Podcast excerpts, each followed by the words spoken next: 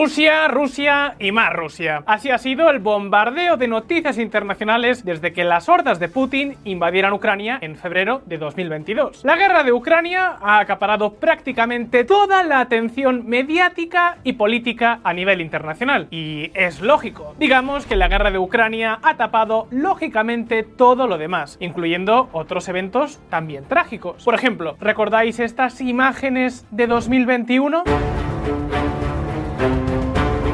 Efectivamente, queridos amigos, amigas, en agosto de 2021, con la retirada de las últimas tropas de Estados Unidos, Afganistán volvió a caer en manos del fundamentalismo islámico. Afganistán cayó otra vez en manos de los talibanes. Y ya sé lo que muchos nos vais a decir, pero vamos a ver, ¿no nos contasteis ya toda esta historia? Pues sí, es cierto. En 2021, aquí en VisualPolitik, publicamos una trilogía para contaros por qué los talibanes tuvieron tanto éxito y qué podría significar su regreso. Si no lo visteis, os dejamos los links abajo en la descripción. El caso es que prácticamente dos años de gobierno talibán después, hemos querido preparar un nuevo vídeo para contaros cómo está siendo el nuevo gobierno y qué ha supuesto exactamente el regreso de los talibanes al poder. Aunque creo que con noticias como esta, ya sabéis por dónde van los tiros. Los niños afganos mueren de hambre a medida que el hambre se extiende rápidamente.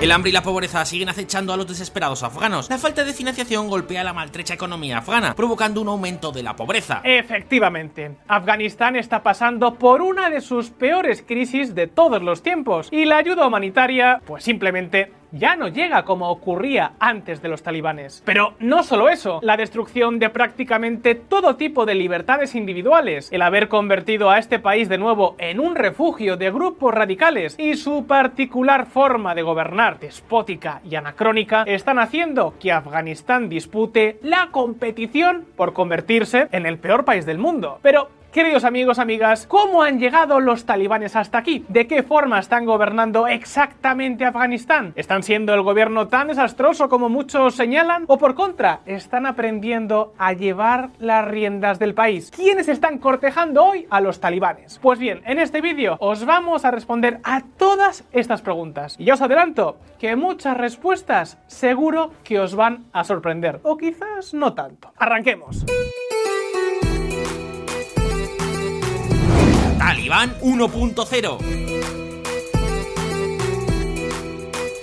Seguro que muchos, si no la gran mayoría, pensaréis que los talibanes no son más que una panda de zumbados con ansias de poder. Y en cierto modo puede que así sea, pero ¿Sabéis de dónde salieron? ¿Os suena de algo la palabra mujahidin? Pues los talibanes comenzaron siendo mujahidines, es decir, en términos estrictos, combatientes islamistas que hacen la yihad. Sin embargo, normalmente cuando nos hablan de mujahidines, muchos automáticamente seguro que pensamos en aquellos afganos apoyados por Estados Unidos que lucharon contra la Unión Soviética cuando ésta invadió Afganistán en 1979. Claro que después de la retirada soviética, los mujahidines hicieron estallar una especie de guerra civil entre el 92 y el 96. De ese conflicto nacieron los talibanes, quienes por cierto ganaron la guerra. Y así, queridos amigos, nació en 1996 el primer gobierno talibán. Gobierno talibán ha sido considerado como uno de los más brutales de la historia reciente. Los derechos humanos eran constantemente pisoteados, ejecuciones públicas en campos de fútbol, lapidación de mujeres por adulterio y castigos inhumanos por simplemente mostrar alguna mínima parte del cuerpo femenino. Por supuesto, cualquier derecho o libertad individual para las mujeres fue borrado completamente del mapa. Se las privó de la educación, de tener un empleo e incluso de poder desplazarse si no era con un hombre de su círculo. Todo un infierno. El régimen era tan brutal que solamente era reconocido por tres países en todo el mundo, Pakistán, Arabia Saudí y los Emiratos Árabes Unidos. El régimen terminó cayendo cinco años después de hacerse con el poder. Claro que no cayó por ninguna revuelta social, sino por la intervención del tío Sam. Como todos sabéis, tras los atentados del 11S, Estados Unidos puso en su mira a los talibanes por haber hecho de Afganistán un espacio seguro para grupos terroristas como la Al-Qaeda de Bin Laden. Washington exigió entonces la entrega de los líderes de Al-Qaeda, y como los talibanes se negaron, en octubre de ese mismo año las tropas norteamericanas invadieron el país. El primer gobierno talibán era historia. Sin embargo, como decimos en España, hierba mala nunca muere. Y eso es exactamente lo que pasó con los talibanes. A pesar del control aplastante de Estados Unidos durante los primeros años, en 2005 los talibanes comenzaron a reagruparse y en 2006 ya empezaron a desarrollar operaciones de cierta envergadura contra las tropas estadounidenses. A partir de entonces, y con el apoyo del gobierno de Pakistán, poco a poco la presencia y la influencia de los talibanes se fue extendiendo por la mayor parte del país. Además, gracias a los altos ingresos derivados del comercio del opio, los talibanes lograron convertirse en la insurgencia mejor financiada, armada y organizada. En definitiva, la insurgencia perfecta y toda una pesadilla para Washington. La férrea resistencia talibán y los escasos avances tanto del gobierno como de los propios militares afganos hicieron que el entonces presidente Donald Trump tomara una decisión que copó todos los titulares internacionales en 2020. Fijaos. Conflicto afgano. Estados Unidos y los talibanes firman un acuerdo para poner fin a 18 años de guerra. Efectivamente, sin la participación del gobierno de Afganistán, Trump llegó a un acuerdo con los talibanes. Prometió retirar todas las tropas de Estados Unidos para el verano de 2021. A cambio, los talibanes debían comprometerse a que Afganistán no se convirtiera en un nido de grupos terroristas internacionales que pudieran amenazar a Estados Unidos y sus aliados. El segundo gobierno talibán en Afganistán estaba ya en marcha. Y amigos, eso es exactamente lo que ocurrió en 2021, de forma mucho más rápida de lo que nadie hubiera previsto. Tras la salida de las tropas norteamericanas, el ejército afgano prácticamente se deshizo y los talibanes volvieron a tomar Kabul. Desde entonces, este país desapareció de los grandes medios de comunicación. Pero, ¿qué ha ocurrido desde entonces? ¿Cómo es el nuevo Afganistán de los talibanes? Pues bien, veámoslo. Versión actualizada. Seamos honestos, cualquiera con dos dedos de frente sabía que los talibanes iban a seguir un recorrido más o menos similar al de su primer gobierno. Es cierto que esta vez se han intentado mostrar como algo más moderados, pero los datos son los datos y la realidad es que este Afganistán talibán se ha convertido nuevamente en un infierno en la tierra, aunque para unos más que para otros. Afganistán, los talibanes prohíben el acceso de las mujeres a las universidades en medio de la condena internacional. Los talibanes prohíben a las mujeres afganas trabajar con Naciones Unidas. Exacto. Querida comunidad de VisualPolitik, los talibanes han hecho justo lo que todos esperábamos. Se han vuelto a cargar de un plumazo prácticamente todos los derechos y libertades de las mujeres. No pueden estudiar en las universidades ni las adolescentes en los institutos. Tampoco pueden trabajar en ONGs ni en las agencias de Naciones Unidas. Y no solo eso, en las empresas en las que tengan permitido trabajar, que cada vez son menos, solo pueden si están completamente separadas de los hombres. Y por supuesto, si no cumplen con el estricto código de vestimenta, pueden esperarse lo peor. Todo ello por cortesía del restablecido Ministerio de la Propagación de la Virtud y la Prevención del Vicio, que es el que los talibanes han puesto en sustitución del Ministerio de la Mujer que había hasta su llegada. Y ahí no termina todo. Junto a las mujeres, los tayikos, que son las voces más críticas con los talibanes y el segundo grupo étnico más grande del país después de los pastunes, a los cuales por cierto pertenecen la mayoría de los talibanes, también están siendo duramente reprimidos. Redadas, allanamientos, detenciones arbitrarias, palizas, desapariciones, además de asesinatos extrajudiciales, han plagado de miedo a los tayikos y prácticamente a cualquiera que se atreva a criticar al régimen talibán. Supuesto, como os podéis imaginar, la libertad de expresión brilla por su ausencia. Pero no solo eso, ¿recordáis el trato de Trump con los talibanes? Sí, eso de que no convertirían a Afganistán otra vez en un nido de terroristas. Pues vosotros mismos. Según un experto, Afganistán vuelve a ser un refugio para los terroristas, ya que la capacidad de Estados Unidos sobre el horizonte se enfrenta a limitaciones. Efectivamente, queridos amigos de VisualPolitik, grupos como Al-Qaeda o los talibanes pakistaníes conocidos como el TTP ahora campan a sus anchas por todo el país. De hecho, ¿sabéis dónde fue asesinado el líder de Al Qaeda, Ayman al-Zawahiri, en el verano del 2022? Pues ni más ni menos que en el mismísimo centro de Kabul, la capital afgana. 2 de agosto de 2022. Muere el líder de Al-Qaeda, Ayman al-Zawahiri. Estados Unidos afirma que un ataque con drones de la CIA ha matado al líder de Al-Qaeda, Ayman al-Zawahiri, en Kabul, la capital de Afganistán, en el mayor golpe al grupo desde la muerte de su fundador, Osama Bin Laden, en el año 2011. Aunque, bueno, es cierto que los talibanes al menos sí están combatiendo al Estado Islámico de Khorasan, la organización que atentó en el aeropuerto de Kabul cuando las tropas de Estados Unidos se estaban retirando y que acabó con la vida de una docena de soldados americanos y 150 afganos. Pero seamos realistas, este enfrentamiento no tiene nada que ver con el acuerdo con Trump, sino con las hostilidades que existen entre ambos grupos. Vamos, toda una lucha de poder. Sin embargo, pese a todas las atrocidades, muchos analistas también dicen estar muy sorprendidos con algunos aspectos de la gestión económica de los talibanes. Después del shock económico inicial, los talibanes han conseguido manejar y estabilizar la economía del país. Por ejemplo, han conseguido recuperar en cierto modo el valor que la moneda nacional, el afgani, tenía antes del aislamiento internacional, mediante un control más férreo de los dólares que salen del país. Además, según el Banco Mundial, la corrupción en las aduanas ha caído de un 62% a un 8%, debido sobre todo a los graves castigos que la Sharia o ley islámica impone. Roba y te cortamos una mano. También han conseguido los ingresos suficientes como para poder pagarle el sueldo a los 800.000 empleados públicos del país, entre ellos a 150 50.000 soldados y 200.000 policías.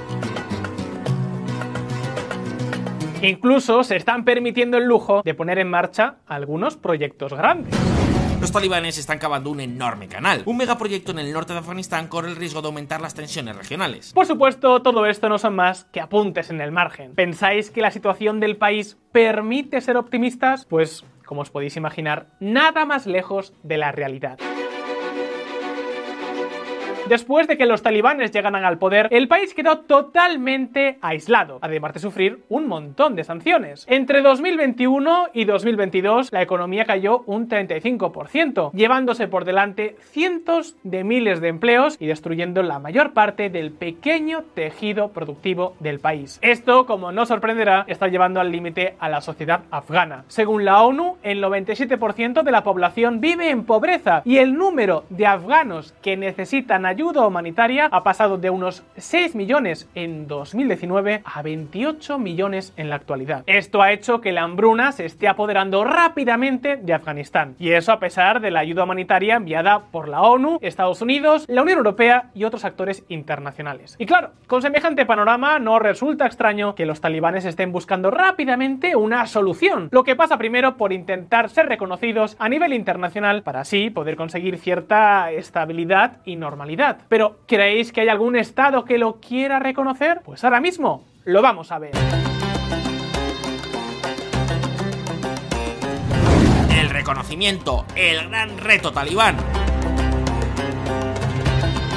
Ya os hemos contado que en los años 90 solo tres países reconocieron al gobierno talibán. Pues bien, ¿sabéis cuántos países les han reconocido en este segundo periodo? La cantidad total de cero. Cero países. Efectivamente, querida comunidad de VisualPolitik, esta vez ni la propia Pakistán les ha querido reconocer por ahora. Y eso que los han estado apoyando casi desde su nacimiento. Pero esta vez las cosas son diferentes. Cerca de dos años después de regresar al poder, ni sus socios más cercanos confían en ellos. Por ejemplo, cojamos el caso de Pakistán. Pakistán tiene varios problemas con este Afganistán talibán, empezando por el apoyo que la India les está brindando, lo que lógicamente no está sentando nada bien en Islamabad. Con todo, probablemente es el conflicto fronterizo por la denominada línea Durand lo que más tensiones está generando entre ambos países. Esta línea, que es la que separa a los dos países, fue establecida por el Imperio Británico en 1893 y desde la independencia de ambos países ha sido una constante fuente de tensión. De hecho, los enfrentamientos entre las tropas fronterizas de ambos países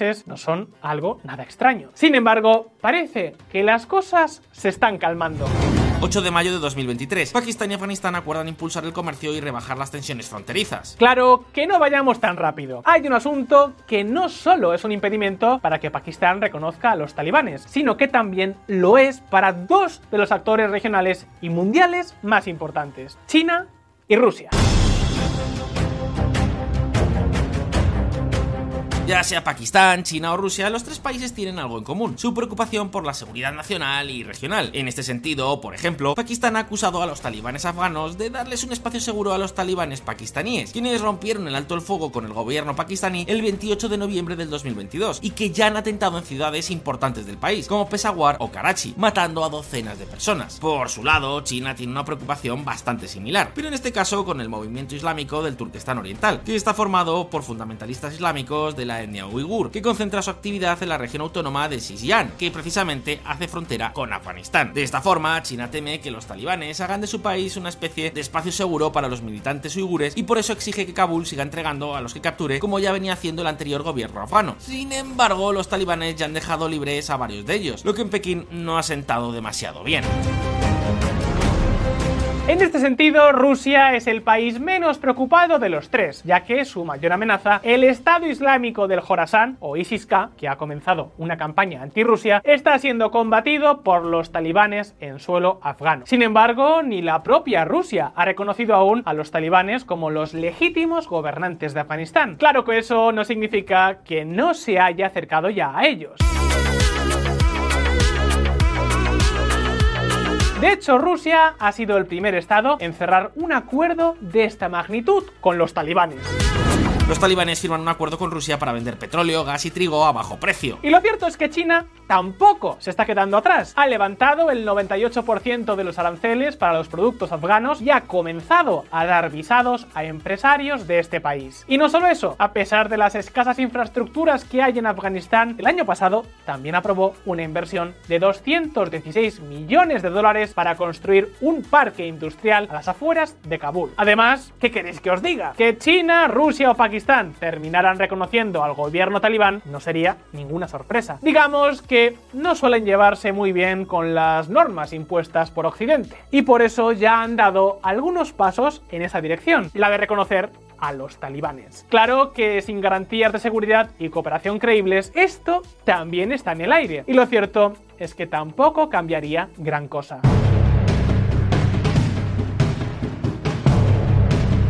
Lo diferente sería que Estados Unidos o la Unión Europea lo reconociera. Y lo queráis o no, muchos analistas americanos ya lo están pidiendo. ¿La razón? Pues la de siempre.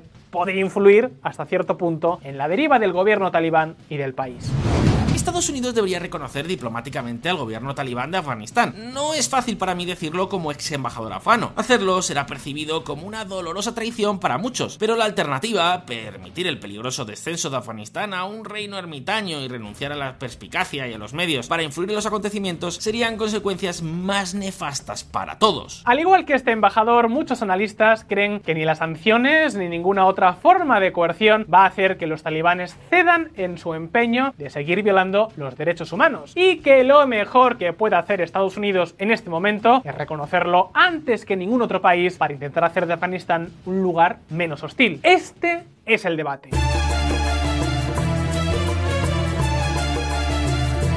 En cualquier caso, para hacerlo, primero tendría que haber alguna certeza de que los talibanes escucharan las recomendaciones estadounidenses, algo que no nos engañemos parece muy improbable. De momento, Biden no ha dado señales de que vaya a reconocer a los talibanes, lo que supone un duro golpe para un Afganistán que está pasando por uno de los peores momentos de su historia. Dicho esto, la pregunta es para todos vosotros. ¿Creéis que Biden debería reconocer a los talibanes? ¿Podría hacerlo Trump si volviera a la presidencia en 2024? ¿Cuál creéis que será el primer estado en reconocerlos? ¿Será Rusia la primera para formar una hermandad de estados paria? ¿Quizás China? Podéis dejarme vuestra respuesta en los comentarios. Como siempre, no olvidéis que aquí en VisualPolitik sacamos vídeos nuevos todas las semanas. Así que suscribíos a este canal y dadle a la campanita para no perderos ninguna de nuestras actualizaciones. Si este vídeo os ha resultado interesante, hacednoslo saber dándole al botón de like. Como siempre, nos vemos en un próximo vídeo. ¡Hasta pronto!